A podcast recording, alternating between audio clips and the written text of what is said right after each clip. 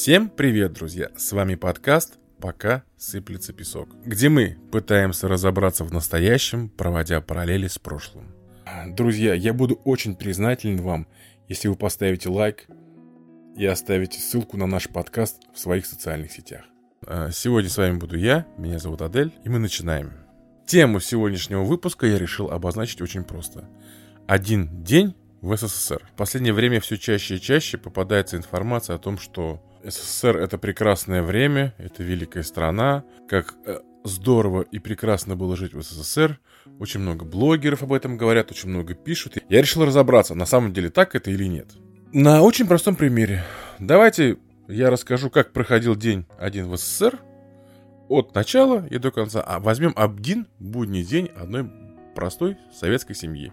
Все то, о чем я сегодня буду говорить, это касаемо одной простой семьи. Давайте отбросим все вот эти вот э, лозунги о том, что СССР супердержава, мы первые запустили, э, значит, в космос, мы разработали ядерное оружие и всякое такое. Нет, мы будем говорить о том, что касается простой обычной семьи. Вот все эти космосы, все эти ядерные бомбы, это все хорошо. Да, и армия там у нас самое лучшее все. Но так или иначе все сходилось к одной простой семье. И вот о том, как жила ячейка этого общества, обычная семья, вот я хочу сегодня поговорить. Я сам жил в те времена, я знаю, что такое СССР не понаслышке. И давайте просто сравним один день в СССР и один день сейчас. Как это было тогда и как это было сейчас. Можно сколь угодно важным, таким вальяжным сидеть и расписывать, что вот, у нас была идеология, и прочее, и прочее. Вот советские, советские люди жили счастливо, несмотря на все. Они имели воспитание, они имели цель. Но это общие слова. Давайте попробуем разобраться, как жила простая семья каждый день. Как в песне поется, нас утро встречает рассветом. Утро. Неважно, зима, осень, весна. Обычный будний день. Утро начиналось, как правило, с будильника. Такой большой советский будильник – уже в поздние времена стали появляться всякие электрические электронные часы, будильники. Но, как правило, все это оставалось на уровне вот этого большого круглого будильника, который жутко-жутко трезвонил. У него была одна большая особенность. Дело в том, что если ты не проснулся в первые 15-20 секунд, будильник просто замолкал, потому что у него кончалось время завода, и как бы ты мог проспать легко. Поэтому большинство ставили будильник в кастрюлю, ведро, потому что в кастрюле ведре он мог грохотать так, что ты просто вскочишь. Я скажу себе, если мне нужно было встать утром, а родителей никого не было, я брал будильник, ставил его в кастрюлю. Либо на край кастрюли, потому что когда будильник начинал звенеть, он падал в кастрюлю, был грохот страшный. И от грохота просто вскакивал, и это была гарантия то, что ты не проспишь. Ладно, так, будильник, все проснулись. Первой всегда вставала мама. Ну, наверное, как и сейчас, во многих семьях первым встает мама. Мама шла на кухню, умываться, одеваться. Э, потом вставал папа, и всей дружной семьей будили детей. У меня сейчас есть дети. Я могу сказать, что происходит все примерно так же. Отличий никаких. Детей сонных. На, я посплю еще пять минут. И тогда, и сейчас. А можно я не пойду мне ко второму уроку? Все это было тогда, это все было сейчас. Мне кажется, это будет и через сто лет. А, как правило, ночью сейчас ребенок засиживается с телефоном, с планшетом, с компьютером, с ноутбуком. Тогда это были книжки, игрушки, под одеялом с фонариком какие-то книжки – вот, наверное, все это различие и было. А, итак, мама поднимала детей, сама готовила завтрак, папа тоже собирался, одевался. Умывались стандартно. Да, какая была разница? Жидкого мыла не было. Было обычное такое кусковое мыло. Может быть, в каких-то семьях был еще зубной порошок. Я знаю, что это звучит архаично, но многие семьи использовали зубной порошок. Это такая белый порошок, в который окунала зубная щетка и чистили зубы. Там по каким-то там поверьям говорил, что это э, намного полезнее, чем зубная паста. Но, опять-таки, это от семьи к семье происходило по-разному. Это... Давайте это пропустим. Дальше выходили на кухню. Вот здесь начинались различия. Сейчас завтрак готовится, разогревается, все это делается быстро. Есть тостеры, ростеры, микроволновки, э, какие-то печки, конденционные, что-то еще, где блюдо можно разогреть, подогреть, приготовить, где в течение там двух-трех минут может быть зажарена яичница. Э, это все очень хорошо, это все очень здорово, потому что ты не тратишь время, ты просто нажимаешь кнопку, отходишь, через несколько минут запеликает, твоя задача просто это собрать. Тогда в Советском Союзе все это было, конечно, сложнее. Мама готовила завтрак. Если был какой-то важный вечер, оставалось что-то вкусненького со вчерашнего, все это разогревалось на большой сковородке. Но, как правило, это делалось не так часто. По себе скажу, в большинстве случаев это были у нас бутерброды. Бутерброд с сыром, чай, быстро что-то покидали, поклевали, собирались, выходили. Дети собирались в школе, одевали школьную форму. Тогда школьная форма была у всех обязательно учебники, портфели, все это скидывалось, складывалось, и дети, мы все выходили в школу. Дальше, вот, дальше начинались основные различия, тогда и сейчас. Все шли на остановку общественного транспорта. Э, почему? Потому что родителям нужно было ехать на работу.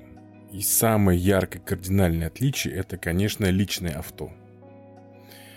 То, что сейчас у огромного количества людей автомобиль, и это хорошо. Тогда, вот для сравнения я могу сказать, мы жили в доме, в котором 169 квартир, 169 семей жило. И в нашем доме всего было два автомобиля. Я не скажу, что это был какой-то дом отбросов или каких-то там низкооплачиваемых людей, нет. У нас были инженеры и рабочие, и был один кандидат наук. Но в нашем доме было всего две машины. И то одна была машина не частная, а человек работал водителем на этой машине, он кого-то возил. Поэтому количество автомобилей было очень-очень небольшое. Самое главное, купить вам просто так машину, если вот вы захотели, это невозможно. Нельзя было просто прийти с котлетой денег и сказать, я покупаю, заверните мне Жигули копеечку. Нет. Нужно было встать в очередь, дождаться. Просто так машину можно было купить только на авторынке. За огромные переплаты, и, как правило, это была бэушная машина. И всем тем людям, которые поют о том, что в СССР можно было купить все, не верьте. Семья, обычная семья с деньгами не могла себе позволить машину чисто финансово, но даже если они откладывали и бабушки, дедушки им предлагали, нельзя было просто прийти в магазин и купить себе машину. Мотоцикл, да. Мотоцикл с коляской, да, но не автомобиль. Отсюда вытекает еще один вопрос. Э, многие утверждают, что тогда было гораздо свободнее на дорогах. Да, пробок было меньше. Они не были такими гигантскими, как сейчас, но пробки были. Вы не забывайте, что тогда в целом скорость передвижения транспорта была намного ниже. Не было такого количества развязок, не было такой удобной инфраструктуры, как сейчас. У нас, например, в городе я знаю три места, где всегда были пробки. И люди их объезжали даже в советские времена – ну а если сломался троллейбус или трамвай, то движение вставало надолго. Дети ходили в школу рядом с домом. Такого, как происходит сейчас, когда ребенка нужно вести в школу специализированную какую-то что-то еще, были единичные случаи тогда. Как правило, где ты жил, в каком районе, в ту школу ты и ходил. Школ было много, школы были в шаговой доступности. Допустим, мне в школу нужно было дойти, ну, минут 10-15 для того, чтобы я пришел в школу. Мы выходили всей семьей, папа, мама, я. Мама шла на остановку троллейбуса, первая. Папа шел на остановку трамвая, ну а я дальше шел в школу. Такого понятия э, вызвать такси на работу утром, э, как некоторые многие делают сейчас, чтобы не опоздать, такого было не то, что не было. Такого представить было очень трудно. Может быть, кто-то так и делал в советские времена. Я не припомню, чтобы кто-то из наших родственников, знакомых вообще когда-то я что-то слышал, чтобы утром кто-то ехал на работу на такси. На работу на такси мог ехать только один человек, таксист. Поймать, как раньше это называлось, поймать мотор, то есть ты вставал на дорогу, на поребрик, поднимал руку, голосовал. Могли, такие люди могли быть, например, какое-то важное задание, важное задание получили, или ты опаздывал на какое-то супер-мега важное совещание или что-то еще, такие моменты были, конечно, да. Но это все стоило очень дорого. И более того, тебя подбирал не таксист, а частник. Такси утром куда девались, вообще непонятно. Я потому что такого не помню, не видел. И так тебя подбирал частник при одном условии, если самому ему было в ту сторону. То есть, если человек едет, грубо говоря, на север города, и ты просишься с ним туда, он тебя берет, это будет стоить рубль-полтора, при условии, что средняя зарплата была в районе 100-150 рублей. И ты едешь. Транспорт был, и он был ужасно некомфортный. Его было мало, это была давка, это был ужас. Добраться на работу, это был полный кошмар. Потому что в определенные часы транспорт в него было очень трудно попасть. Поэтому все выходили заранее с учетом того, что можно было пропустить один или два автобуса. В трамвае было все гораздо проще, можно было там набиться очень-очень плотно. Итак, дети, значит, шли в школу. Как правило, начальные классы, первый, второй, третий, э, детей могли провожать бабушки и дедушки. Но это все делалось, скорее всего, не потому, что люди боялись за детей – а просто бабушке нужно было вместе с ребенком пойти там, в магазин или еще куда-то. Очень часто провожали девочек. Не знаю почему, чего они боялись, но, как правило, после начальной школы все дети ходили уже сами. Не было такого, чтобы кого-то водили в школу, там до 7-8 класса, такого очень... Я даже не припомню такое. Подвозили ли кого-то на машинах. Может быть, такие моменты были, вот я в нашей школе не помню. Но по рассказам я слышал, что какой-то мальчик соседней школы, друг нашего друга, одноклассника, э, его папа работал на самосвале, вот э, если папа ехал в гараж на самосвале после ночной смены, что-то такое, он подвозил ребенка до школы. Но по одной простой причине, потому что было пути. То есть такого, чтобы отвозить детей на машине, опять-таки, ни я, ни мои знакомые, ни мои родственники – Такого не припомню. Чем мы отличаемся от сегодняшнего дня? Ну да, бывает специализированная школа, детей возят. Хорошо ли это плохо? Не могу сказать. Мы лично возим. Мы возим в школу, которая находится не рядом, которая, до которой нужно добираться на машине. Было ли тогда? Я не помню, чтобы какая-то школа считалась лучшим или хуже. Из-за... Не потому, что я был ребенок и не видел, не знал ничего этого, Родители. По разговорам родителей я всегда мог слышать, что какая-то э, школа хуже, какая-то лучше. Такого не было. Единственное, что э, школы отличались, были немецкие школы и английские школы. То есть в школах учили немецкий язык и английский язык. Так, так, родители уехали на работу, дети пошли на школу, все так или иначе добрались. Впрочем, как и всегда. Из минусов я все-таки скажу то, что сейчас до работы добраться гораздо комфортнее, гораздо проще, чем когда-то в прошлом, в Советском Союзе. Для тебя сейчас гораздо больше вариантов добраться на работу. Да и в конце концов есть возможность не ходить на работу, выполнять работу на дому. Да, были надомники и в Советском Союзе, и... но это было очень низкооплачиваемое, это было очень неквалифицированное, Допустим, у нас, я помню, у нас рядом с домом был комбинат надомников. Что это такое? Ты приходил туда, а, оставлял паспорт, заявление, тебя брали на работу, ты получал задание, например, давали тебе огромный кусок ткани, там, я не знаю, как это называется, там, так, в общем, такая бобина ткани.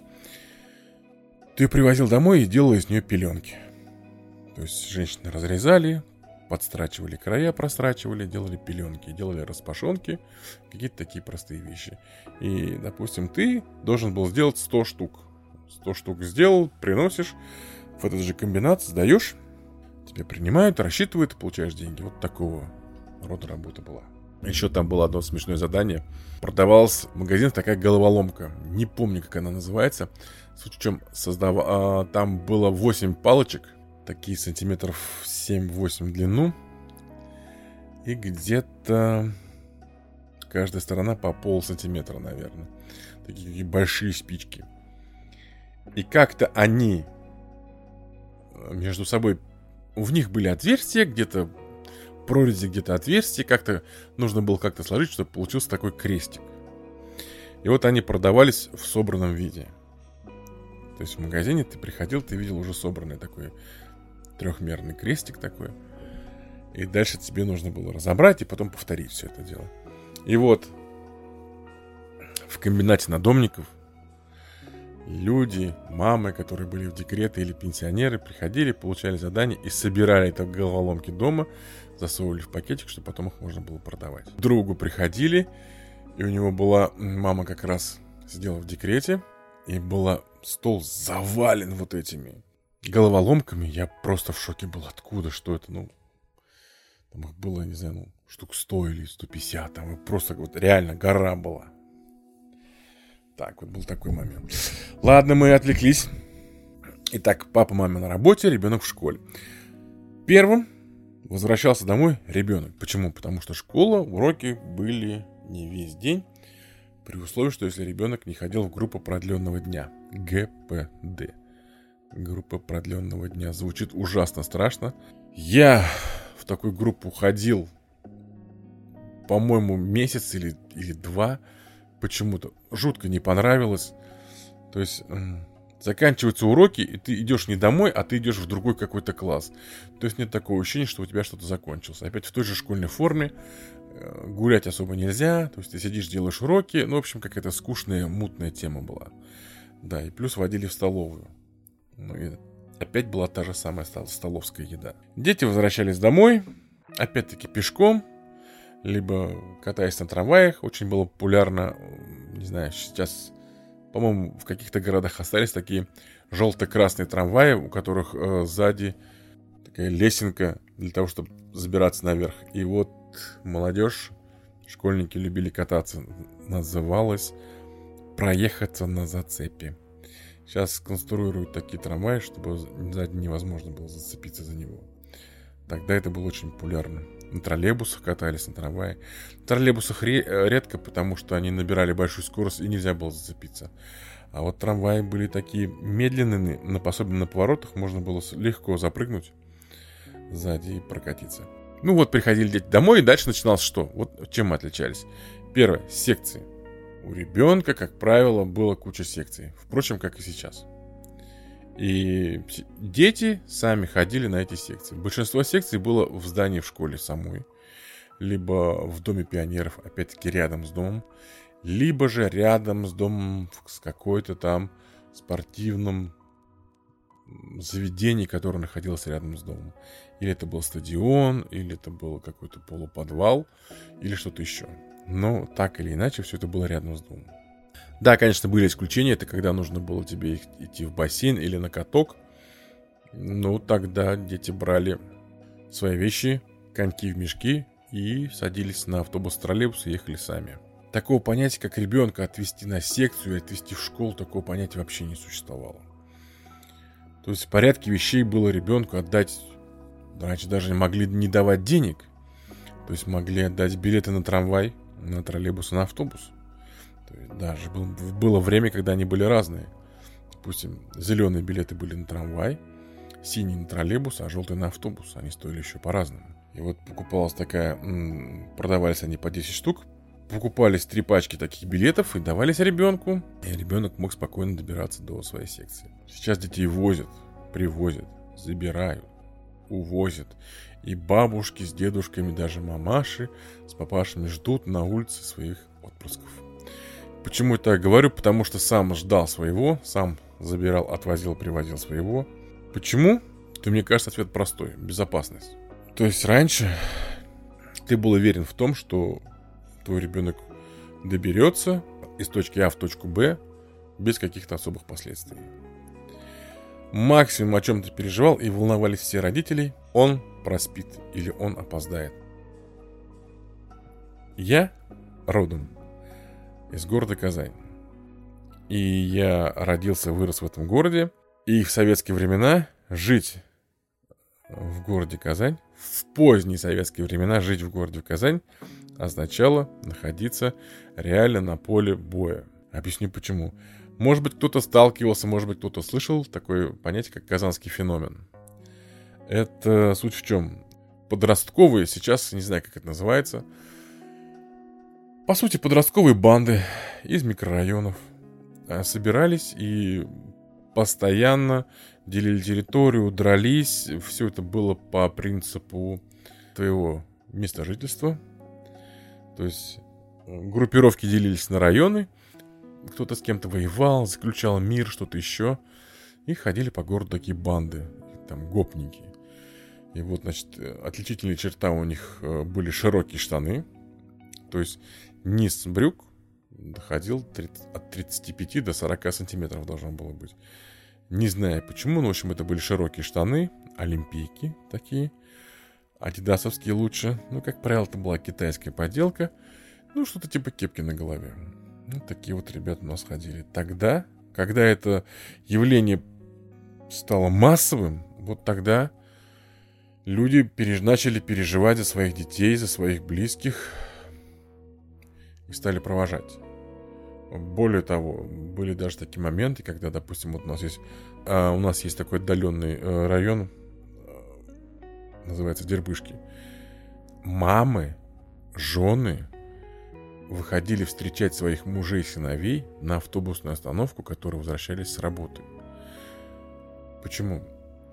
Э, вот эти банды, они не трогали парочек. То есть были какие-то моральные принципы, они не трогали тех, кто идет женщинами, там, с бабушкой, с мамой, с женой. И вот, вот женское население встречало своих мужчин, чтобы к ним не приставали на, на улице. К чему все этот был долгий и нудный рассказ? Друзья, всем, кто говорит о том, что в Советском Союзе было хорошо и ровно, двери не закрывали, машины не угоняли, не верьте нифига. Можете дать ссылку на меня, и мы поспорим. Я докажу и расскажу, что моменты такие были. И это не только в Казани, это не только казанский феномен. Да, с этим боролись, да, с этим пытались как-то приструнить, как-то что-то еще. Ходили комсомольцы, вот эти вот с повязками, но ничем это не, невозможно было вытравить. Это все закончилось только тогда, когда развалился сам Советский Союз. То есть, когда дети на улицах поняли, что просто так ходить по району смысла нет, и нужно зарабатывать деньги. Только тогда все это примерно сошло на нет. Э, плюс того, что в Советском Союзе был порядок железный, я его могу разбавить вот таким вот минусом. Так, идем дальше. Смотрите, значит, дети пришли домой, дети сходили на секции, дети вернулись домой и, как правило, или играли во дворе, или делали уроки. Здесь тоже опускали очень легко и просто, потому что дворы были знакомы друг с другом во дворе все дети. Кто из какой квартиры, кто из какого подъезда, все друг друга знали. Родители знали всех детей во дворе, как правило. Дворы были небольшими, дружными, знали всех семей. Все же знали всех своих соседей. И мы как-то был, делали выпуск, можете посмотреть у нас про советские праздники – где на праздник звались соседи. И ты знал всех соседей по именам. Допустим, я знал... Вот наш коридор в доме был 8 квартир. И я знал параллельный коридор, еще 8 квартир. И все квартиры, которые жили под нами. ну, потому что мы затопили пару раз. Как мы. Один раз я, другой раз папа. Родители были на работе. Что э, было на работе у родителей? Ну, тут я уже не могу достоверно говорить, потому что э, не застал вот именно рабочие времена. Я, будучи несовершеннолетним, работал на заводе летом. Да, это я видел. Жесткая пропускная система, жесткий план. Но сами коллективные, дружные, веселые, задорные ребята. Везде, на любом заводе. Все это было дружно, весело, задорно. Э, с песней. Да, иногда было с песней. Из моментов, ну, конечно же, на некоторых предприятиях нельзя было уйти с обеда. То есть э, у кого-то на заводах была жесткая пропускная система. У меня папа и мама вначале работали на заводах. Мама работала на Казанском медико-инструментальном заводе, папа работал на компрессорном заводе, а они не могли просто так с обеда выйти в город. Чем отличаемся друг от друга сейчас? Мы живем в Казани, большой крупный город, миллионник, и количество заводов, которых было тогда, и количество заводов, которые есть сейчас, это две разные цифры. Сейчас в Казани количество заводов уменьшилось, ну, больше, чем на две трети, наверное. Есть огромное количество заводов, которые перестали существовать, и на территории этих э, предприятий сейчас торговые центры и какие-то офисные помещения, что-то еще. Может быть, кто-то скажет, что это были устаревшие производства, и нужно было их деформировать. Может быть и так. Но количество рабочих в Советском Союзе на заводах и фабриках было не в сравнении больше, чем сейчас. И э, момент поиска работы, вот эти объявления требуются, висели на каждом крупном перекрестке, и везде требовались люди. Продолжаем. Родители поработали на своих заводах, фабриках, предприятиях. Вечером все возвращаются домой. Опять-таки транспорт, опять это жуткий коллапс, пробки и прочее, прочее. Все садились за стол. Как правило, это был ужин в нашей семье, это был ужин за телевизором. У нас был старый черно-белый телевизор, и мы купили новый и черно-белый старый э, небольшой телевизор мы поставили на кухню. Он занимал огромное количество места, но все-таки это было круто кушать и смотреть телевизор. Дальше. Вечером. Как развлекались вечером? Будни вечера могли отличаться. Первое. Э, Все зависело от графика спортивных мероприятий. Огромное количество людей мужского пола фанатело. Футбол и хоккей это были просто иконами своего времени. Мужское население повально просто фанатело. У каждого была своя любимая команда. Допустим, у нас э, мы с папой болели за в футболе за, за Динамо Тбилиси. Вот наша была любимая команда с ним. Вот если э, Динамо Тбилиси проигрывал, мы болели за Динамо Киев. Хоккей, конечно, ЦСКА. Тут вариантов вообще никаких нет. Ну и вот, если вечером было какое-то спортивное мероприятие по телевизору, то все. Папу никто не трогал. А, наливалась большая чашка, такая большая чашка была блестящая, белая, перламутровая. А, большая чашка чая. И, значит, папа садился возле телевизора и э, смотрел. А, чуть позднее, в советские времена, когда уже были на излете, когда на наше телевидение просочился вот этот вот западный, модный сейчас сериальный такой вот этот вот тренд, появились первые сериалы. Все просто как чокнутые начали смотреть сериал. Одним из первых был «Рабыня Изаура», душераздирающая история о любви. Я даже сейчас помню, это был Леонсио там был такой, и э, архитектор Менди Сабаль. Не помню, кто это, но эти имена надолго запомнились в моей памяти. Для чего? Понять не имею. Это был на первом канале. Рабыня Заура, потом была просто Мария на телеканале России. А почему я помню каналы? Потому что их всего было три. Первый, второй, третий. Первый это был первый канал, второй это был потом телеканал Россия. На телеканале Россия включили сериал «Санта-Барбара». Вот это была бомба «Санта-Барбара». Представляете, сериал шел 10 лет. Или сколько там серий, что-то такое. Где-то где на торрентах, кстати, э, мне знакомый один сказал, что есть Санта-Барбара вся на торренте. Весит 400 гигабайтов, что ли, что-то такое. Можно скачать, посмотреть все серии. Итак, вечер, как правило, проходил дома. В кругу семьи. Это был или телевизор, что еще могу. Дети, как правило, играли во дворе. Чем это отличается от того, что сейчас происходит вечерами, тут уже, наверное, судить вам. Добавлю от себя, насколько я помню. Только в крупных городах можно было свой вечер распланировать как-то по культурным мероприятиям. Даже у нас да, в Казани, в городе Миллионники, который миллионником стал, по-моему, с 75 или 78 года, а культурных мест для того, чтобы посетить, было не так много. Были концерты, мероприятия, выставки, да, это было, но их было очень мало. Посетить такое мероприятие было очень непросто. Даже э, элементарный поход в кино, вы можете у нас есть выпуск один, про который, в котором мы говорили про советское кино. Можете послушать. Даже попасть на новый вышедший фильм в кинотеатр было ой как непросто. Нет такой возможности пойти и сходить в кинотеатр. Нужно было достать билет. Очень много можно говорить на эту тему, что было тогда, что было сейчас. Я вот вкратце попытался рассказать о каких-то таких вот самых ярких, самых запоминающихся вещах. Попытался сравнить, что было тогда и сейчас. Если я в чем-то ошибаюсь, пожалуйста, напишите в комментариях. Обязательно почитаю, обязательно отвечу. Если у вас другая точка зрения, вы вспомнили что-то другое, а еще лучше пишите. Может быть, вместе проведем с вами следующий выпуск. Поговорим. Обязательно не забудьте подписаться, поставить лайк и высказать свое мнение. Для нас это очень важно, поверьте.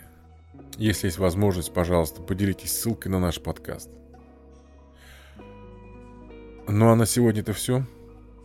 Будем с вами прощаться. Всего доброго. До свидания.